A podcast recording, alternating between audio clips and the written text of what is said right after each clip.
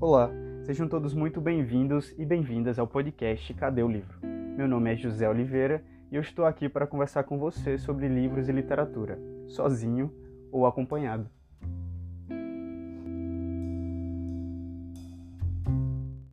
Neste capítulo estaremos com Vanessa Araújo, acadêmica em Química pela Universidade Federal de Campina Grande, youtuber que se dedica a compartilhar o cotidiano do campo como fazer uma horta, entre outros assuntos, e a maior fã de Ana Todd que eu conheço. Aos ouvintes, eu e Vanessa somos amigos desde o ensino médio, fomos companheiros de diversas leituras e compartilhamos muitas histórias. Vanessa, seja muito bem-vinda ao podcast Cadê o Livro? A gente fica muito feliz em ter alguém como você aqui conversando sobre uma obra que é que fez parte, eu acho da adolescência de muitos jovens que estão ouvindo. Olá, pessoal. Primeiramente, eu gostaria de agradecer a Dígia, como eu costumo chamá-lo, é, agradecer pelo convite de poder fazer parte de um dos episódios do podcast Cadê o Livro? Que quando ele me contou sobre esse projeto, eu fiquei bastante feliz e entusiasmada.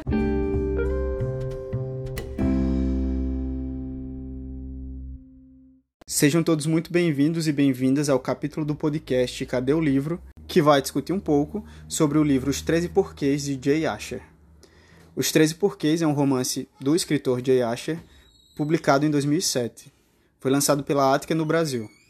O livro alcançou o primeiro lugar do New York Times, best-seller em julho de 2011. Os Treze Porquês se tornou um fenômeno cultural entre adolescentes e jovens na época em que foi lançado e foi também adaptado para televisão pela Netflix recentemente. A gente, é, eu acho que teve a estreia da terceira temporada do, dos Três Porquês, eu só assisti a primeira, na verdade eu não assisti o último episódio. E a série ela discute temas muito, muito importantes, como bullying e suicídio. Antes de adentrar na conversa sobre o livro, eu gostaria de saber mais de você. Como é que você começou a se interessar por literatura? Bom, eu comecei a me interessar por literatura quando eu estudava o ensino médio. Então a gente tinha algumas disciplinas de leitura e nessa disciplina os professores é, trazia alguns livros ou então nos levava à biblioteca para procurarmos algo para a gente ler. Então, a partir dessas idas à biblioteca e desse incentivo, né, pra, para com a leitura, eu acabei ficando encantada com esse universo que até hoje me encanta e me inspira muito. Eu lembro quando a gente estudava o primeiro ano, é, teve uma dessas oficinas de leitura, acho com Robson, não sei se você lembra, que eu, li, que eu li Robson Crusoe. E o que foi que te motivou a ler? Eu acho que uma das coisas que me motivaram a continuar lendo, né, a adentrar nesse universo da literatura, foi quando eu me firmei no que eu gostava de ler. Quando eu descobri o que realmente eu gostava de ler é, e sentia prazer por aquilo. Quando eu conseguia tirar do livro alguma emoção e e conseguir expor de forma até mesmo física, como por exemplo quando eu costumo muito chorar nos livros. E eu acho incrível isso como a leitura, é, ficção na maioria das vezes, pode despertar esse sentimento é, que nos fazem até chorar. Que massa, Vanessa, que massa. É, uma coisa que eu sei de Vanessa é que ela é fã de Ana Todd, como eu falei na introdução. E ela leu acho que cinco livros em uma semana, uma coisa assim. Eu li cinco livros em 12 dias. Meu Deus. Quantas páginas tu tem ideia, mais ou menos? Eu acho que. Deve ser 300 páginas cada livro, uma coisa assim. Tinha livros que tinham mais de 500 páginas. Meu Deus. Eu acho que ao todo era pouco mais de duas mil páginas. Caramba. A gente, eu preciso ler algum livro da Ana Todd pra gente gravar um capítulo aqui, porque Vanessa deve ser a expert em todo o enredo que, que ela construiu. Para quem não sabe, After, que é o livro dessa saga que Vanessa leu, é escrita por uma, uma adolescente que utilizava uma plataforma chamada Wattpad e lá ela postava os capítulos e as pessoas iam acompanhando e ela acabou virando um fenômeno entre a juventude. E que massa a gente perceber o poder também das redes sociais, o poder da internet para a gente compartilhar as nossas histórias, nossas ideias, né? Nossas, compartilhar as nossas emoções, porque eu acho que cada pessoa tem muito o que contar. Só precisa achar o jeito certo para isso, e a arte é o nosso, o nosso auxílio.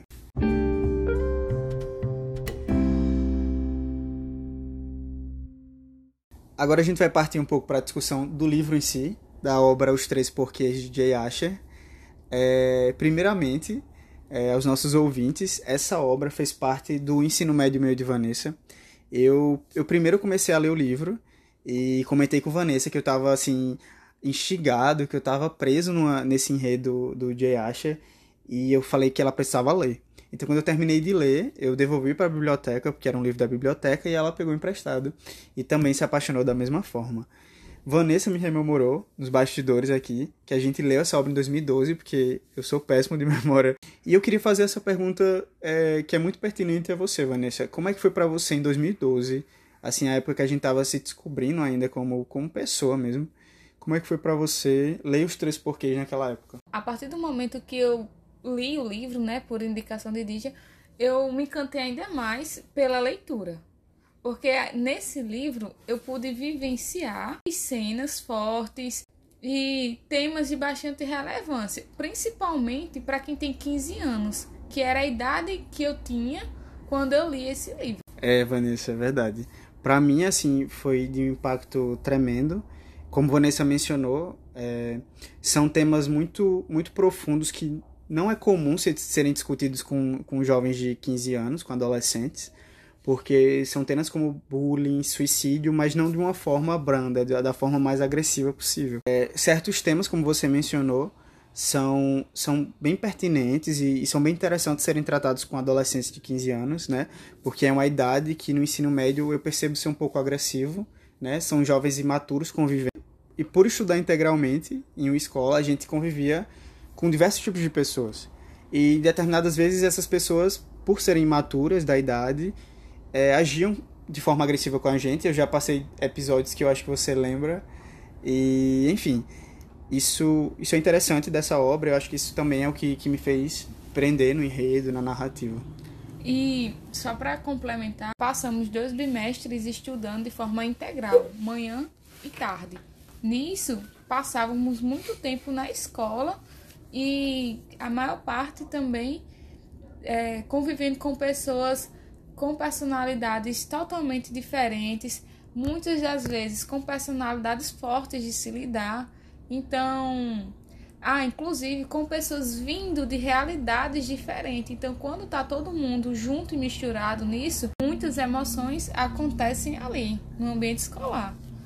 Além desse momento, né, no ensino integral, manhã e tarde, posteriormente a gente passou a estudar manhã e noite, convivendo com pessoas de outras realidades também. E isso me faz refletir o quanto a escola ela precisa estar preparada para receber esses jovens e para tornar o ambiente mais agradável possível para que o aprendizado realmente faça sentido. Porque eu acho que para um jovem que sofre bullying, por exemplo, nada as coisas começam a parar de fazer sentido. Para as pessoas que não conhecem a obra, eu vou falar um pouco sobre a sinopse para que vocês se integrem. É, Os 13 Porquês é narrado por Clyde Jensen, é escrito em primeira pessoa, e ele é um rapaz que, ao voltar um dia da escola, encontra na porta de sua casa um misterioso pacote com seu nome. Dentro desse pacote, ele descobre que tem várias fitas cassetes. Quando ele vai ouvir essas gravações, ele se dá conta que foi feita por Hannah Baker, que é uma garota que cometeu suicídio duas semanas atrás. Nessas fitas, Hannah explica que existem 13 motivos que a levaram à decisão de se matar. Clay, por exemplo, é um dos motivos. E a partir disso, ele precisa ouvir tudo até o fim para descobrir como é que contribuiu para esse trágico acontecimento. Vanessa, é massa a gente começar a falar um pouco sobre a vida de Hannah, né? Porque acho que no início do livro ela traz um pouco da sua vivência, né? O, o Jay Ash ele começa a escrever um pouco sobre as experiências iniciais que ela teve e principalmente o gatilho, né? O gatilho inicial que fez ela perceber o que estava rodeando nessa história. Então, como é que você observa esse início de livro, a vida de Hannah e, e esse gatilho? Então, no livro deixa bem claro, né, que que a Hannah ela mudou de cidade e consequentemente ela teve que mudar de escola. Chegando nessa escola, era uma escola nova para ela, né? Ela teve essa, uma certa dificuldade de, de fazer novos amigos. Inclusive, ela tinha poucos amigos. Ela tinha uma amiga, né, que era namorada do Justin Foley, que é o. Já dando um spoiler, né, pra quem não leu o livro, é o primeiro motivo que fez Hannah a, a começar a dar início à desistência de sua própria vida. A Hannah, ela, depois que a amiga dela foi embora, né, ela acabou ficando um pouco solitária, sem ter muitos amigos, já não tinha quase. Então, certa vez, esse garoto, né, chamado Justin, ele começou a se aproximar da Hannah, a dar indícios de que gostava dela. Ela, então, acabou é, se apaixonando por ele de uma forma bem, bastante intensa. Até que certa vez ele a convidou, né, para se encontrarem no parque. Justin acabou beijando ela. Só que no dia seguinte, na escola, ele simplesmente espalhou um boato maldoso dizendo que tinha feito coisas horríveis com ela. Vanessa, é muito legal você ter trazido esse mini resumo do início da. porque ela é muito pertinente para a gente dar seguimento à nossa conversa.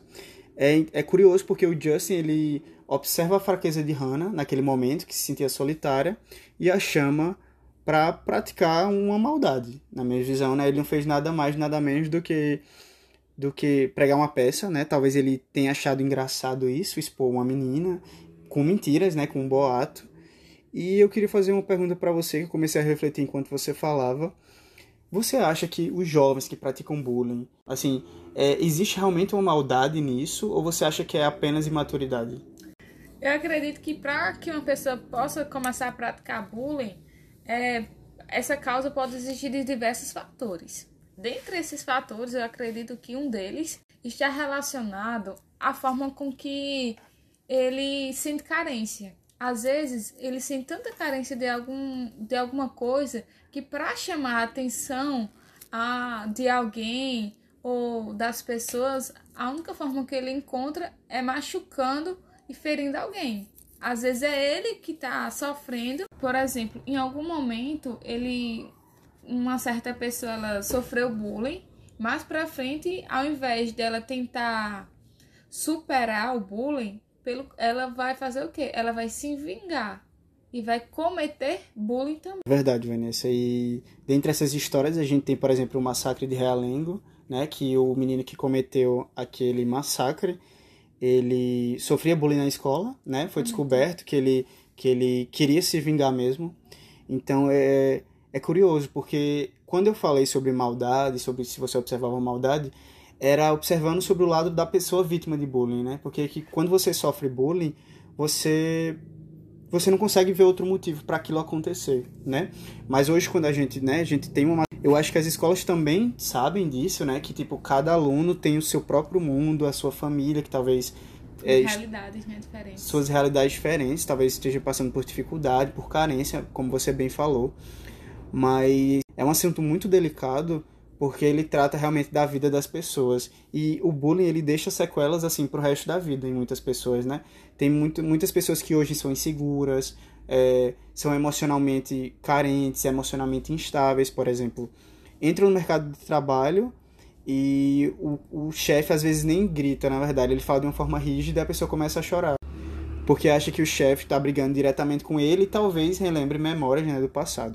E, e talvez eu acho que todas as vítimas se perguntam hoje, né, depois de perceberem tudo aquilo que vivenciaram, quem são os culpados, quais foram os motivos. Então isso é, isso é muito interessante, né, pra gente dar início realmente a mergulhar um pouco na obra de J. porque eu acho que ele trabalha o bullying, ele trabalha essas, essas espécies né, de segregação dentro das escolas, dentro de espaços sociais também, não, não é estritamente de escolas né, que o bullying acontece. E é interessante, né? Porque um jovem ter acesso a esse mundo, talvez vivenciando isso, pode né, dar cabo a um gatilho, que é muito negativo, né? Porque uhum. o destino da Hannah é péssimo. Mas se ele tiver uma criticidade, talvez pessoas assim ao seu lado, ele consegue também trazer outra, outro tipo de narrativa. Mas é aí o ponto que eu acho um pouco delicado esse livro é importante que você leia ele se você tiver com a cabeça um pouco mais calma, fria, sem estar passando por muitos problemas, né? Porque às vezes o que pode ser um livro para o entretenimento acaba sendo um gatilho para que você cometa a mesma coisa que tá naquele livro, né? Então, eu acho que a gente deve saber filtrar tem outra coisa da sua fala que eu gostaria muito de comentar a respeito da literatura, da arte literária como um todo. Né? A gente tem um exemplo que aconteceu há muitos anos atrás, com o livro Os Sofrimentos do Jovem Werther, de Goethe, que se popularizou na Europa e de repente diversos jovens começaram a cometer suicídio porque esse romance trazia essa pegada mais arrebatadora, mais intensa das emoções, né, acerca realmente da paixão, né, uma paixão que você realmente não consegue viver sem ela. Enfim, os jovens começaram a levar ao pé da letra o que o escritor tinha dito e trazendo para a perspectiva da obra Os Três Porquês, é, é algo a se questionar se alguém realmente levou ao pé da letra o que Hannah fez.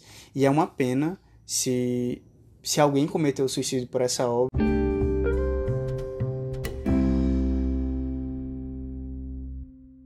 Mas também surge a discussão: quem é que vai controlar a arte, né?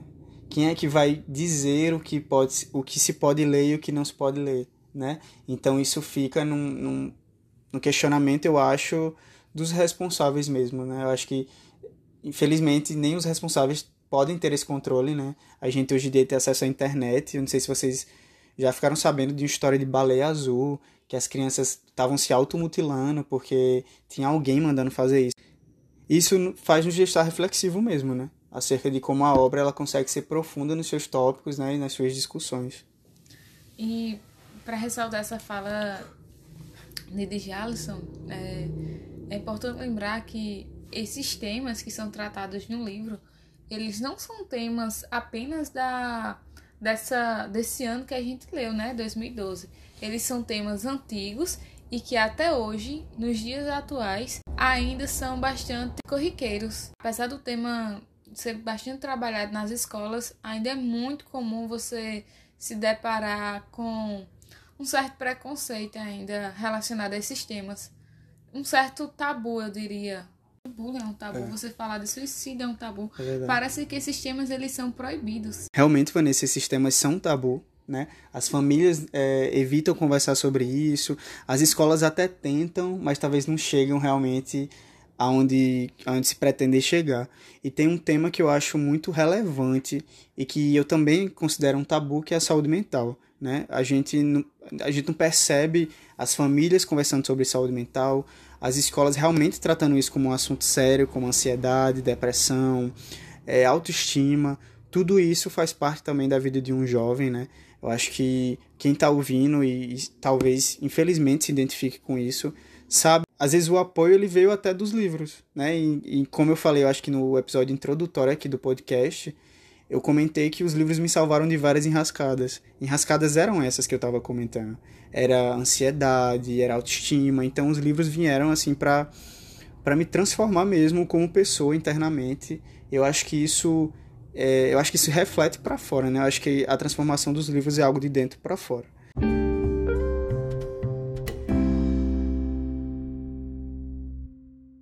Eu sei que você teve diversas atividades na universidade. Como é que você percebia esses tabus nas escolas? Assim, eu sei que também no curso que você fez, é, você tinha cadeira de pedagogia. Como é que você observa isso?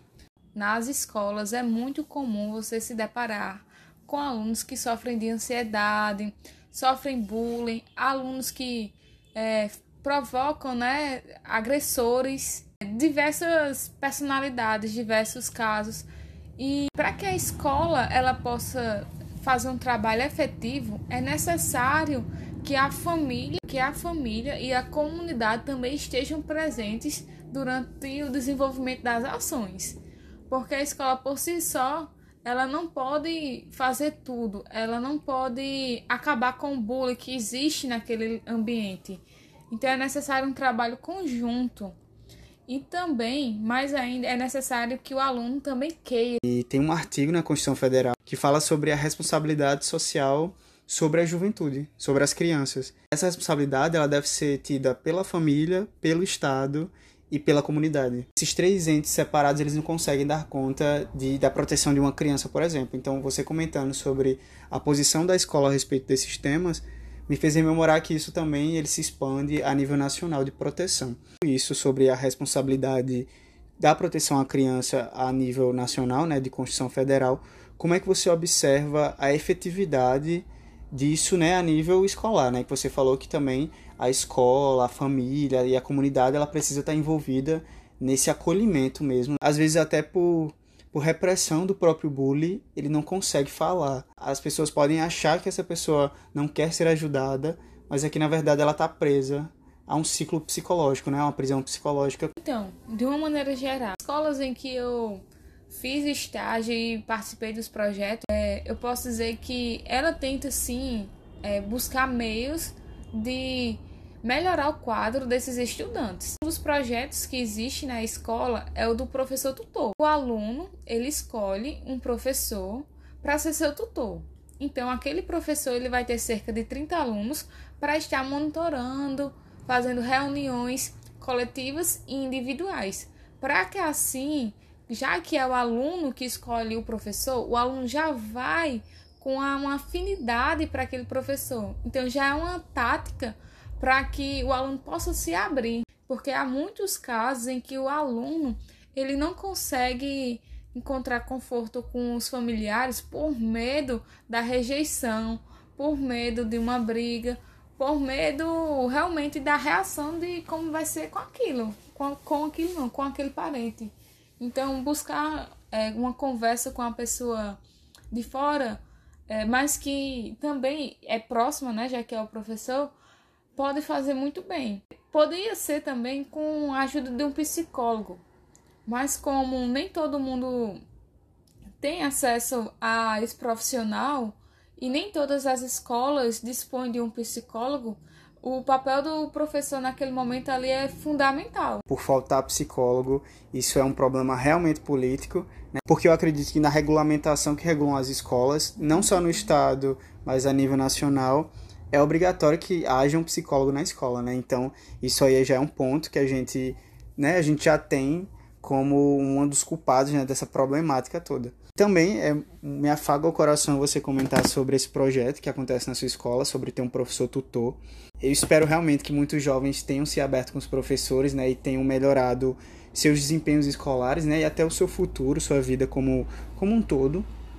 E isso me fez lembrar do professor Robson Rubenilson, que foi diretor na nossa época, que ele realmente me adotou como, como um tutor, né, como esse projeto de tutoria, e me auxiliou em diversos projetos. Eu tive oportunidade de viajar, eu fui para Brasília representar o, a Paraíba no Parlamento Jovem Brasileiro, porque eu tinha Robson ao meu lado, me auxiliando, me apoiando e me incentivando. Ele fez muito significado na minha, na minha permanência do ensino médio, né?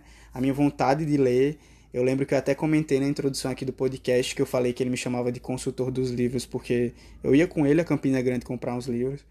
Então, isso realmente faz a diferença e é realmente de coração espero que esteja fazendo diferença na escola que você que você desenvolveu suas habilidades. O fim da obra é sobre o suicídio, Vanessa. Como é que você como é que você observou esse, esse caso. Eu, eu não sei se você chorou, se você se emocionou no final.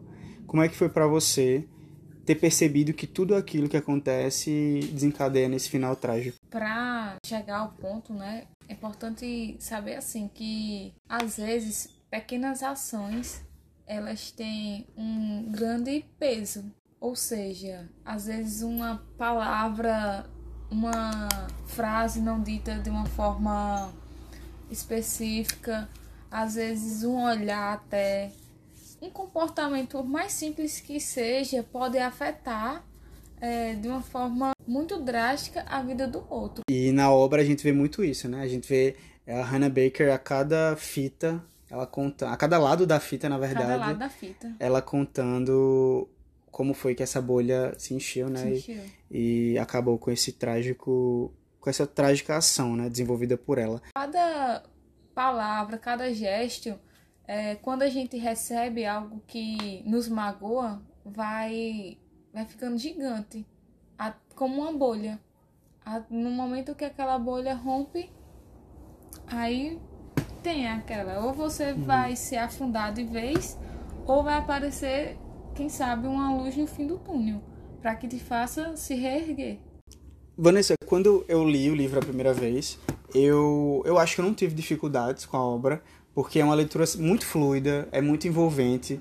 Eu realmente me sentia dentro da cidade e é muito interessante como como Jay Asher ele consegue descrever muito bem a cena, né? Ele consegue utilizar desse artifício das fitas para fazer com que o leitor esteja nos olhos do Clay e ao mesmo tempo vivenciando o que a Hannah vivenciou. Então isso para mim me marcou muito. É uma obra que que tem muito significado na minha adolescência, né? Eu acho que pra gente, para nós dois, foi um livro que, na verdade, eu acho que eu só conheço você que lê essa obra, de pessoas que leram, então esse livro é muito nosso livro, muito né? Nosso. A gente de verdade. A gente sempre foi parceiro nas leituras e é muito legal estar tá falando sobre um livro que tem tanto significado pra gente. E eu queria saber se você teve alguma dificuldade, o que é que mais te marcou. Com relação à leitura, eu não me recordo nenhum tipo de dificuldade. Pelo contrário, eu acho que a partir desse livro eu comecei a sentir vontade de conhecer os lugares que são descritos nas histórias.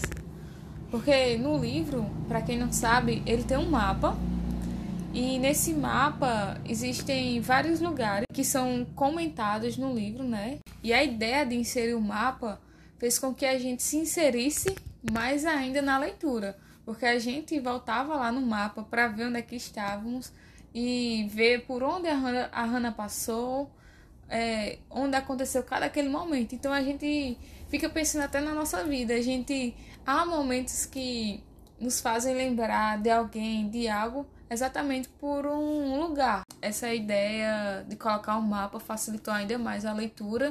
É, imaginar né, como seria a distância das casas. Uma das coisas que me marcou nesse livro foi descobrir né, o prazer pela leitura. Porque apesar de eu ter lido outros livros, é, Os Treze Porquês, para mim, foi um livro que deu pontapé para que eu pudesse ler cada vez mais, descobrir histórias. E é isso, pessoal. Leiam Os Treze Porquês. É um livro que vai te fazer perceber o quanto ler é prazeroso, o quanto você consegue realmente refletir uh, acerca do que você está lendo.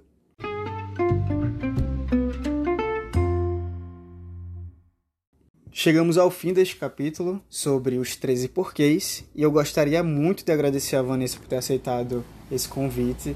Eu fiquei muito feliz de ter conversado contigo essa noite e já saiba desde logo que você está convidada para outros episódios e eu espero que sua agenda tenha espaço aí para gente. Agradeço mais uma vez né, o convite, fiquei muito feliz por ter sido convidada. Para mim é uma honra participar desse podcast. Aos ouvintes, nos sigam nas redes sociais, Instagram e Twitter, arroba Cadê o Livro Underline, e sintam-se à vontade para enviar alguma mensagem. Grande abraço e com vocês cotidiano de Chico Buarque. Todo dia ela faz tudo sempre igual Me sacode às seis horas da manhã Me sorri um sorriso pontual E me beija com a boca de hortelã Todo dia ela diz que é pra eu me cuidar. E essas coisas que diz toda mulher Diz que está me esperando pro jantar. E me beija com a boca de café. Todo dia eu só penso em poder parar. Meio dia eu só penso em dizer não. Depois penso na vida pra levar. E me calo com a boca de feijão seis da tarde, como era de se esperar, ela pega e me espera no portão. Diz que está muito louca pra beijar e me beija com a boca de paixão. Toda noite ela diz pra eu não me afastar. Meia-noite ela jura eterno amor e me aperta pra eu quase sufocar e me morde com a boca de pavor. Todo dia ela faz tudo sempre igual, me sacode às seis horas da manhã, me sorri um sorriso pontual. E me beija com a boca de hortelã. Todo dia ela diz que é pra eu me cuidar. E essas coisas que diz toda mulher. Diz que está me esperando pro jantar. E me beija com a boca de café Todo dia eu só penso em poder parar. Meio dia eu só penso em dizer não. Depois penso na vida pra levar. E me calo Seis da tarde, como era de se esperar, ela pega e me espera no portão. Diz que está muito louca pra beijar E me beija com a boca de paixão. Toda noite ela diz pra eu não me afastar. Meia-noite ela jura eterno amor E me aperta pra eu quase sufocar E me morde com a boca de pavor. Todo dia ela faz tudo sempre igual Me sacode às seis horas da manhã Me sorri um sorriso pontual E me beija com a boca de hortelã